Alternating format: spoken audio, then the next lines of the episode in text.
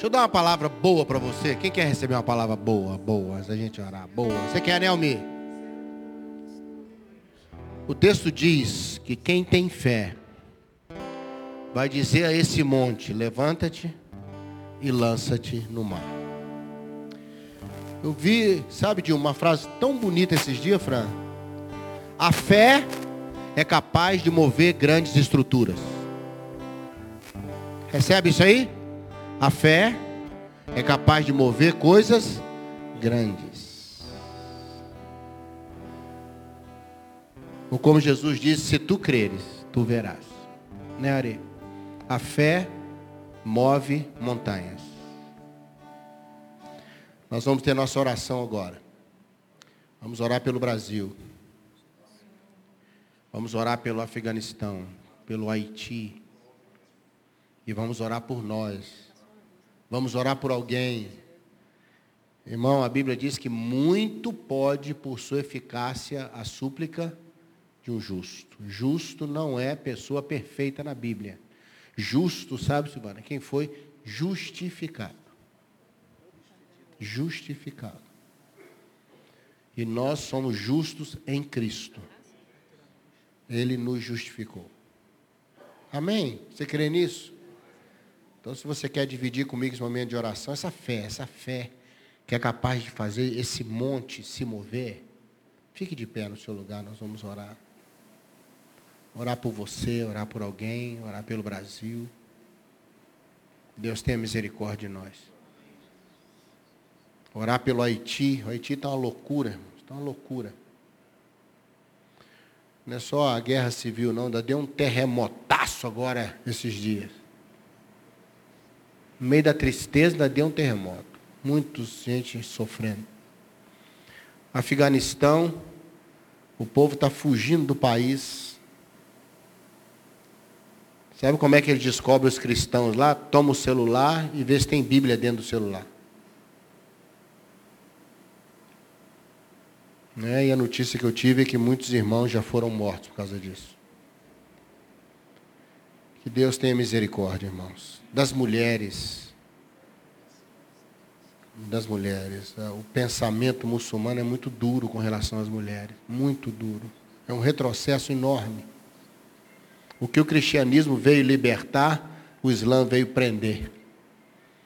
Então nós vamos orar. Vamos colocar a sua vida também. Coloque a vida de alguém, coloque uma situação que te preocupa. Que depois nós vamos orar cantando a bênção de Arão. O Senhor te abençoe e te guarde. Sabe aquela expressão que faça resplandecer o seu rosto sobre ti? É mostrar o rosto pela manhã. Ver o rosto de Deus. É ver, conhecer. Amém? Vamos orar? Pai, como nós precisamos de Ti. Como nós necessitamos do Senhor cada dia. O ar que respiramos, a vida que levamos, os livramentos do Senhor, as misericórdias se renovando cada manhã, a tua bondade, Senhor, andando e nos perseguindo junto com a misericórdia. Como o Senhor é bom. Ó Deus, tem misericórdia do Brasil, esse momento tão instável. Dá, ó Deus, a todos que têm autoridade e condição de conduzir nesse momento, sabedoria, discernimento. Tem misericórdia do Haiti, do Afeganistão, meu Deus. Tem misericórdia, meu Deus. Tem misericórdia de nós. Tem misericórdia dessa vida que está sendo colocada diante do Senhor, seja filho, seja filha, amigo, irmão, pai, avô, avó. Quem está conosco aqui, quem está conosco lá na internet, estende a tua bênção, Senhor. Nós cremos na fé que move grandes estruturas. Empurra. Empurra para o mar. Empurra para um lugar onde esse monte não pode fazer diferença. Eu creio nisso, Pai. Eu creio que eu estou como aquele centurião. Basta uma palavra tua. E meu servo vai estar curado. Centurião acreditava. Acreditava em Jesus. E nós acreditamos em Ti, Senhor. Nós te agradecemos. No nome de Jesus. Amém. Vamos sentar, queridos.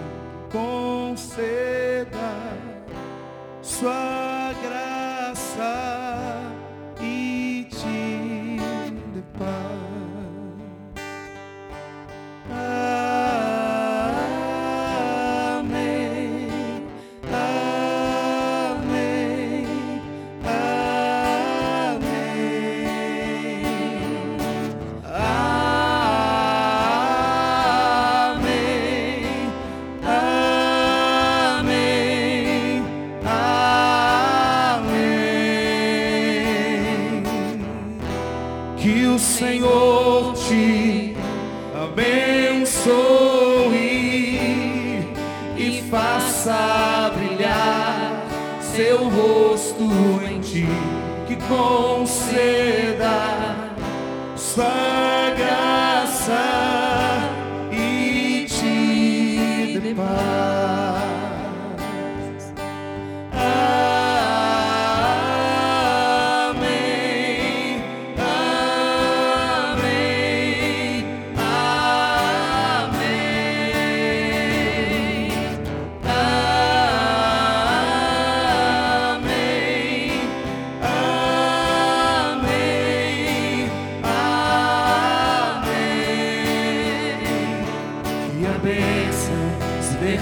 derrame até mil gerações da família, teus filhos e os filhos de teus filhos. E a bênção se derrame até mil gerações da família, teus filhos e os filhos dos teus filhos. Que a bênção se derrame até mil gerações da família, teus filhos e os filhos de teus filhos. Tua presença te acompanhe por detrás, por diante e teu lado e em ti é contigo, é por ti e de dia e de noite, tua entrada e saída, em teu riso, em teu choro, é contigo, é por ti, é contigo, é por ti, é contigo, é por ti, é contigo, é por ti, é contigo, é por ti.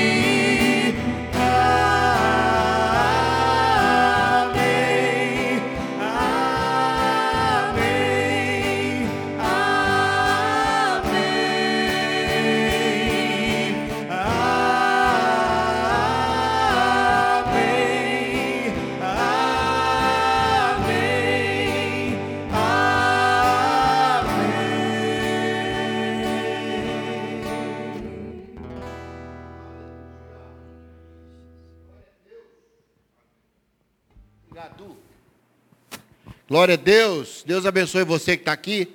Deus abençoe você que está lá. Né? Como diz o pastor Ari, em todos os lugares, de todas as maneiras. Que a palavra te abençoe. Cantares, capítulo 4, se você quiser abrir. Nós vamos colocar alguns versículos, mas de especial o 15. Você põe para mim, Léo? 4 de Cantares, verso 15. És a fonte dos jardins, poço das águas vivas, torrentes que correm do Líbano. Que coisa linda. És fonte dos jardins, um poço onde as águas são vivas, como as torrentes que correm do Líbano. As torrentes do Líbano aparecem também lá no Salmo, né? Que diz, Salmo 133, com as correntes do Negueb, do Líbano lá em cima do Negueb, para encher o Jordão. Deixa eu abençoar você hoje à noite. Na verdade, quero fazer um apelo para o seu coração hoje. Cuide dos seus jardins. Amém? Cuide dos seus jardins. Eu amo jardim, mas jardim dá um trabalho, irmão. Não sei se alguém aqui curte jardim, mas dá um trabalho. Não é só pôr a planta lá, não. Tem a planta certa, tem que matar o, os bichos, tem que tirar o mato, né? Porque o jardim, se não for cuidado, rapidamente ele perde a sua beleza. Nós precisamos cuidar dos jardins da nossa vida. E eu estava vendo na Bíblia, Gênesis, alguns jardins que são importantíssimos que você guarde. Ali não fala fonte do jardim. Lá no verso 4 fala que é como jardim fechado. Jardim fechado. Fonte selada. A esposa falando do marido. E no final do capítulo 4 ela fala: Já preparei o jardim, está tudo pronto, que os aromas passem. Venha, venha para o jardim para comer dos seus frutos excelentes. E no início do 5 ele fala: Já entrei no jardim. Irmãos, há alguns jardins que de maneira especial quero sugerir a você que cuide com muito carinho. Muito carinho. Jardim é um cuidado constante. Jardim não é só olhar as flores, é limpar tudo. É manter. Lá no, no prédio que eu moro aqui tem um jardim na frente. Ele ficou um tempo sem ser cuidado, parecia a Mata Atlântica, irmão. Começou a crescer tudo e foi nascendo. Eu não sei como é que aquela erva daninha, é daninha mesmo, né? ela é danada. Não é erva daninha, não é danada. Num minuto aquilo cresce, o mato vai crescendo, né? E ele dá umas florzinhas mentirosas. Tem uns matos assim que, né? Ele parece uma florzinha, só para dizer, não me derruba não, não me arranca não. Aquilo tudo mato. O rapaz que foi cuidar do jardim, eu falei aqui, mas tá tão bonitinha essa flor. Eu falei, isso tudo aqui é mato. Isso é só, essa florzinha não é nada, não. Isso aí não, não vai na florzinha, não. Isso aí é mato. Isso vai matando as outras plantas. O mato vai destruindo, ele vai sugando. Há três jardins na Bíblia que eu gostaria de estimular você hoje a pensar neles, a cuidar deles. Amém? A fazer com que eles fiquem bonitos um jardim bem cuidado, irmão, dá logo uma aparência boa. Quando você chega numa casa que tem um jardim cuidado na frente, não, não dá uma impressão boa. Tem uma igreja lá no Rio de Janeiro que sempre eu estou indo lá pregar, e na entrada do prédio, pastor, e fizeram um jardim bonito assim. Sabe, as plantas, tem umas flores bonitas, grandes, bem na entrada assim, tudo tratadinho, aquela terra limpinha embaixo. Jardim bem cuidado. Cuide desses jardins. Primeiro jardim que eu quero desafiar você a nunca ficar descuidado é o seu jardim do Éden. Sabe o que é jardim do Éden? Onde tudo começou. Foi a primeira coisa bonita que Deus fez na sua vida. A Bíblia diz que quando estava tudo pronto, a criação toda em andamento, sabe, Fernando? Deus plantou um jardim. Eu falava para os homens esses dias numa igreja, e eu falei que antes de Deus apresentar Eva, Deus apresentou o jardim para Adão. O homem ele funciona por motivação. Ele trabalhava no jardim. Ele já tinha uma motivação. E aí Deus traz Eva e colore a sua motivação. E enche de esperança, põe mais alguma coisa. Primeiro foi o jardim, colocou para ele cuidar. Amém, queridos? Para Adão cuidar do jardim. Olha, nunca, nunca deixe esse jardim na sua vida ficar feio, sabe? Nunca se esqueça que um dia teve um começo. Que um dia teve uma história. Eu amo ouvir história de início de, de casais que estão casados há 15, 20 anos. Irmão, que luta no início. Que alegria com pouca coisa. Início de casamento, mas é uma alegria com pouca coisa. Não é? Aí depois vai passando o tempo, tem que ter mais coisa para ter alegria, entendeu? Não é? Ah, não, podia ter isso, pode ter aquilo, vamos adquirir isso, melhorar nisso, não é verdade? Mas no início é tão, é tão gostosinho, aquela, tudo novinho, talher novinho. Não importa se a casa é chique, se não é, a gente quer estar junto. É os dois pombinhos, no início do casamento, dois pombinhos. Aí depois vira duas águias, tem que ter mais lugar, por favor, não é não? Mas deixa eu te falar uma coisa, irmão. O começo é um jardim lindíssimo. Às vezes eu fico sentado, pastor, lembrando o início do ministério, sabe? Quando eu salvava o mundo, irmão, no início eu ia salvar o mundo, irmão. E se aparecesse marciano, eu abria uma congregação em Marte. Aquele início, eu fui ver as roupas que eu usava, irmão, eu, aquelas gravatas, eu ia tomar tiro na rua hoje, irmão. Um bigode panchovila, mexicano, usava na época, usava. Aquele início tão gostoso para pregar, a, obra começando, o jardim do início. Pelo amor de Deus, não deixe seu jardim do Éden encher de mato para você olhar para trás e ter vergonha do início. Valorize os inícios da sua vida. A Bíblia diz: nunca despreze os humildes começos. Estamos juntos aqui? Esse é um jardim para ser cuidado. Não é porque você andou que você vai largar esse jardim para lá. Cuida, relembra, conta a história. Conta para os seus filhos as primeiras flores que você viu no jardim.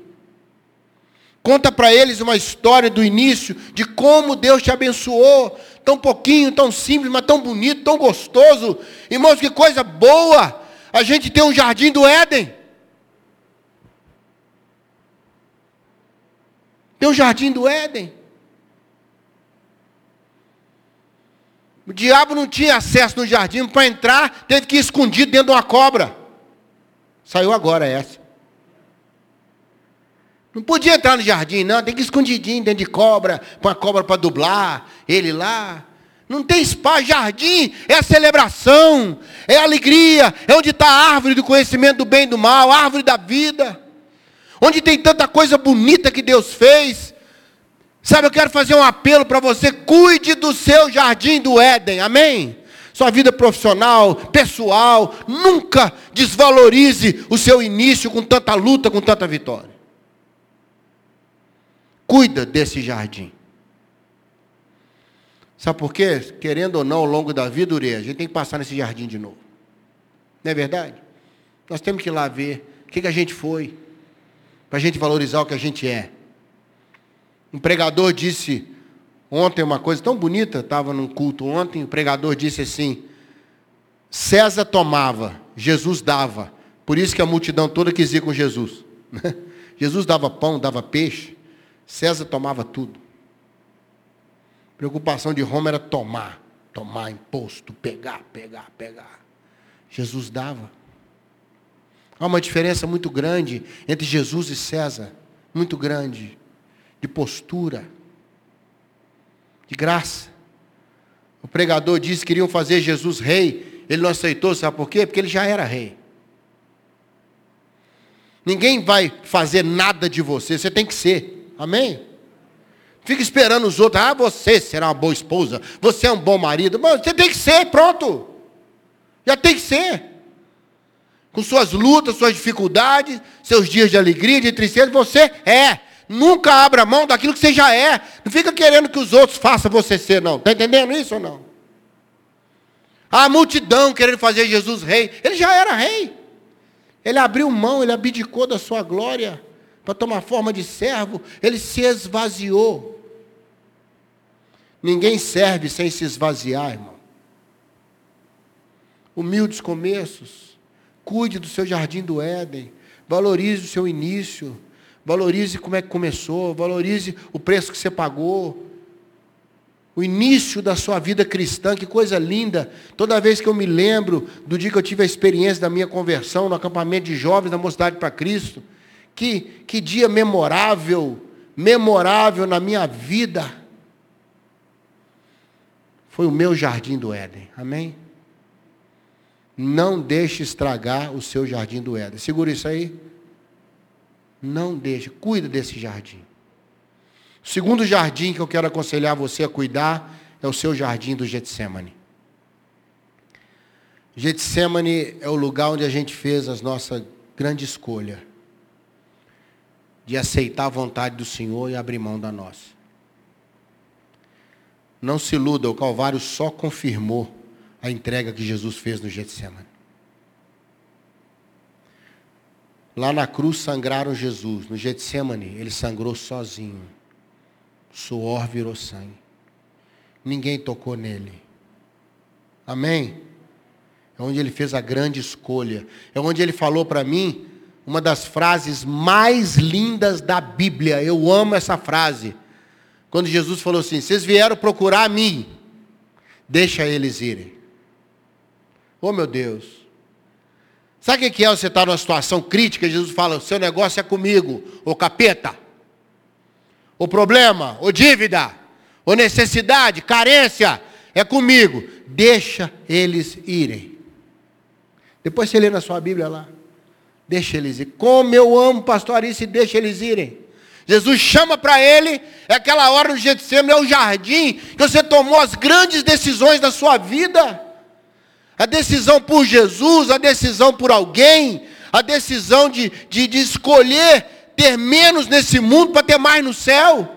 Está entendendo o que eu estou falando? Perdeu as oportunidades nessa vida para segurar as oportunidades da outra vida.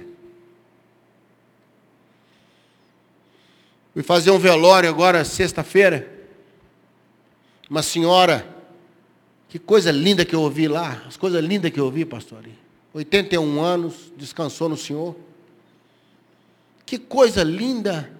O pastor que estava fazendo a cerimônia, o pastor dela, falou, irmãos, que, que privilégio fazer esse culto fúnebre, porque quem me ganhou para Jesus foi ela. Ele estava me falando, tá vendo essa marca aqui? Foi um tiro que eu tomei na cabeça. Eu falei, gente boa esse cara. E ela me ganhou para Jesus. Aí depois ela teve uma crise espiritual e eu pude trazê-la para Jesus. Então nós trocamos histórias com Jesus, irmãos. E ela passou, mas ela, ela se preocupou em manter seu jardim de Getsemane. Ficou um tempinho com ele descuidado. Mas ela voltou a cuidar. Cuide do seu Getsemane, amém? Não deixe esse lugar das suas lindas decisões, da sua coragem de falar, Senhor, não é isso que eu quero, não. Mas se é isso que o Senhor quer, vai ser o que o Senhor quer. Não é o que eu quero. Quantas vezes você pagou conta de uma pizza que você não comeu? Só para não brigar com o povo no restaurante. Quantas vezes cuide do seu jardim Getsemane, amém, querido? Cuida dele, valoriza suas decisões, aquilo que você lutou para ser quem é você hoje. Provérbios 22, 1 diz: Mais bem estimado é o bom nome do que um monte de riqueza. Conheço gente que não tem mais onde pôr dinheiro, e são pessoas infelizes.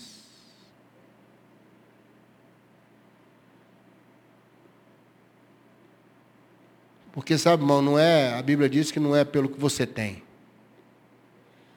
A alegria de uma pessoa não está na quantidade de bens que ela possui, irmãos.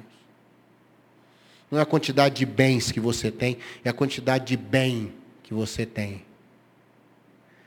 É você poder entrar na sua casa, né, pastor, e olhar seus filhos nos olhos, olhar sua família. É você poder deitar no travesseiro e falar: Senhor, não vale nada, mas eu passei esse dia com o Senhor. Eu sou do meu amado. Meu amado é meu.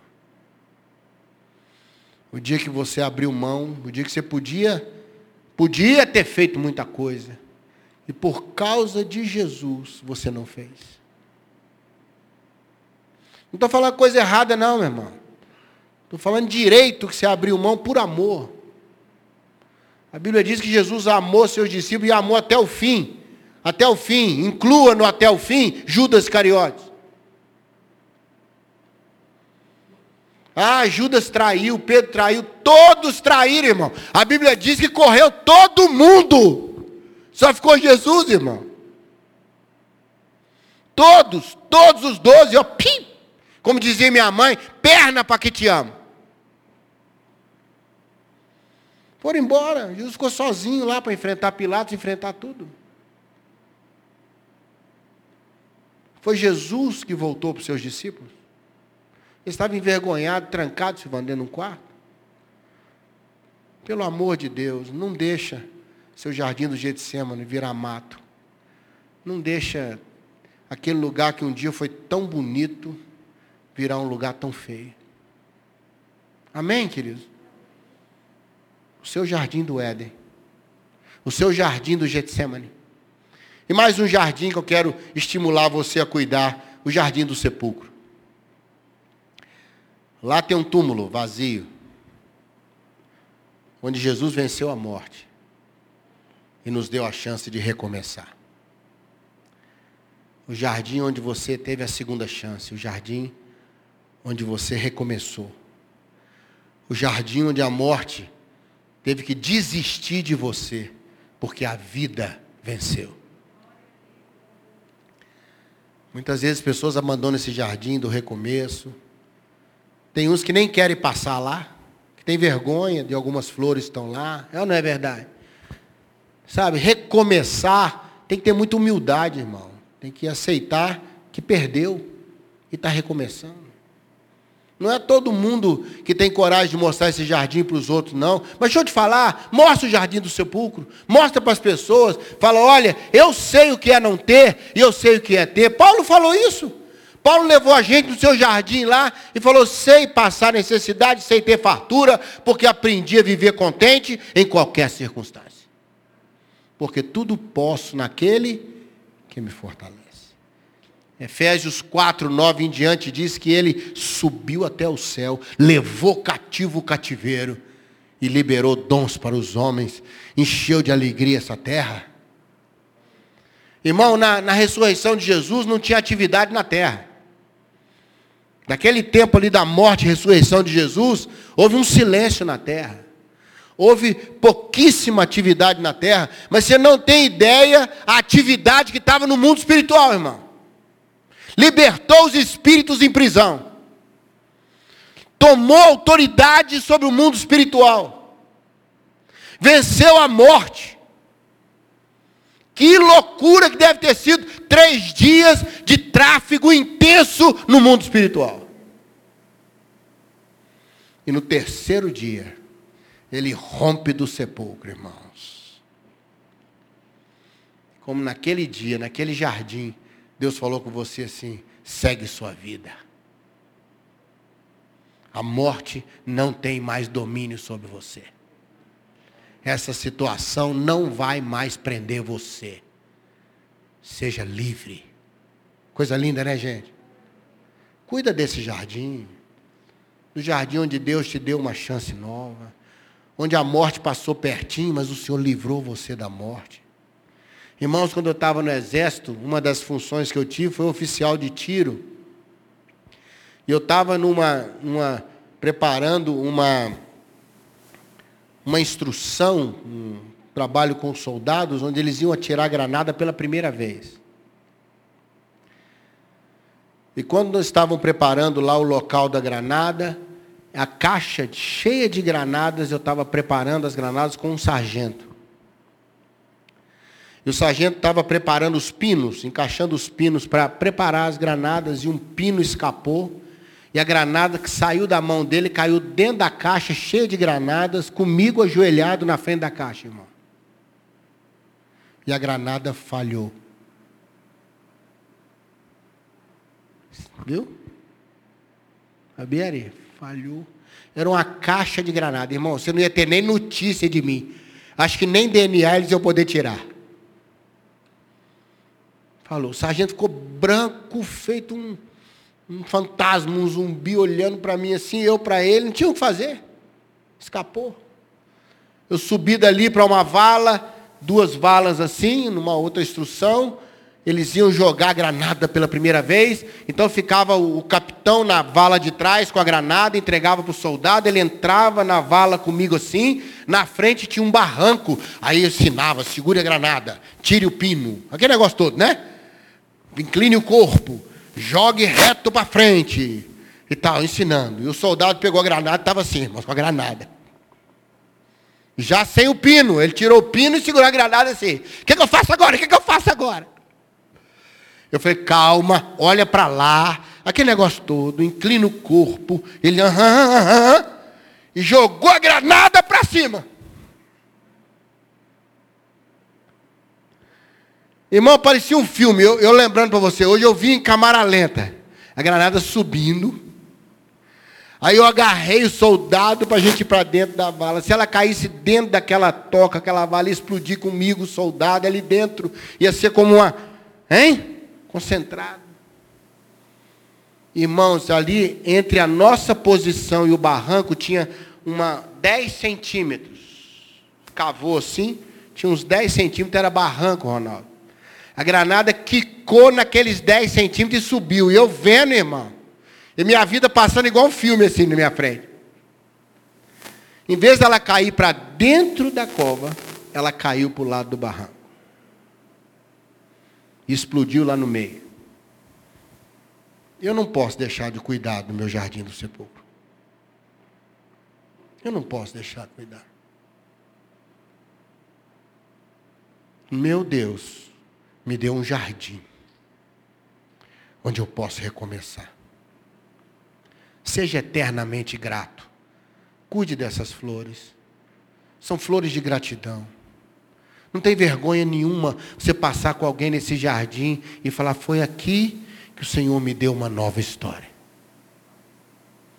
Cuide dos seus jardins. Amém? Éden, Getsemane e sepulcro. Quem recebe essa palavra hoje? Feche seus olhos um pouquinho. Posso orar, pastor? Quer orar?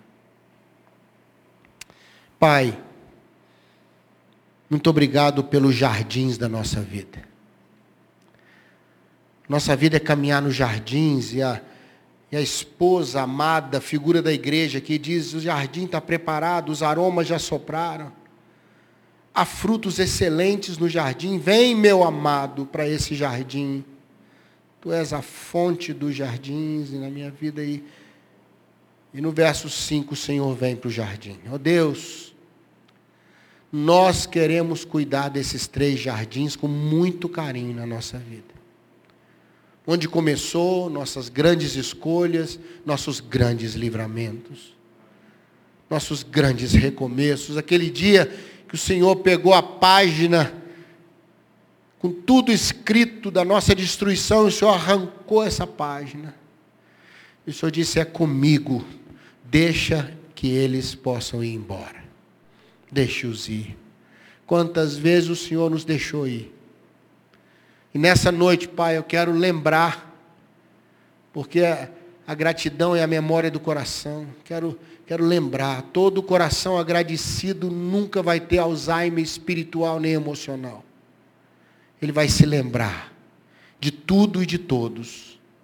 E nós queremos, ó oh Deus, nessa noite sermos desafiados a voltar nesses jardins, quem sabe tem mato, tem abandono, e limpar esses jardins e dizer, ó oh Deus, foi aqui que começou, muito obrigado. Oh Deus, foi aqui que eu tomei minha grande decisão, muito obrigado. Foi aqui que o Senhor renovou a nossa sorte. Foi aqui que o Senhor nos fez sonhar de novo, quando o Senhor restaurou a nossa sorte. Quando o livramento foi mais rápido que o problema na nossa vida. Quando a bondade do Senhor ganhou da maldade do mundo. Muito obrigado, Senhor. Nós somos eternamente gratos a Ti. No nome de Jesus. Amém. Amém, queridos? Pastor, alguma coisa? Deus te abençoe. Uma semana com o jardim bem cuidado, hein? Amém? Cuide dos seus jardins. Deus te abençoe.